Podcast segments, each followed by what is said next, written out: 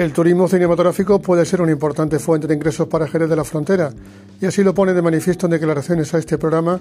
el presidente de Andalucía Film Commission, Carlos Rosado Cobian,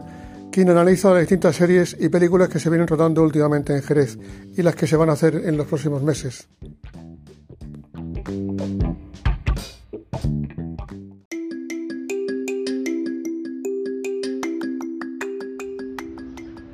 Buenos días, soy Carlos Rosado, soy el presidente de Andalucía Film Commission y me gustaría hablar del papel creciente que va teniendo Jerez como destino de rodajes de importantes obras audiovisuales. Quisiera destacar como producción nacional la más importante hasta ahora en el pasado es eh, el verano que vivimos, que ha tenido una larga trayectoria y sin duda la serie The Crown, que su tercera y cuarta temporada ha elegido localizaciones de Jerez para situar eh, escenas importantes de una película, de una serie tan conocida y que ha sido vista por más de 100 millones de espectadores. Me estoy refiriendo a la finca de la Peñuela o al convento de Santo Domingo, que aparecen en sendas escenas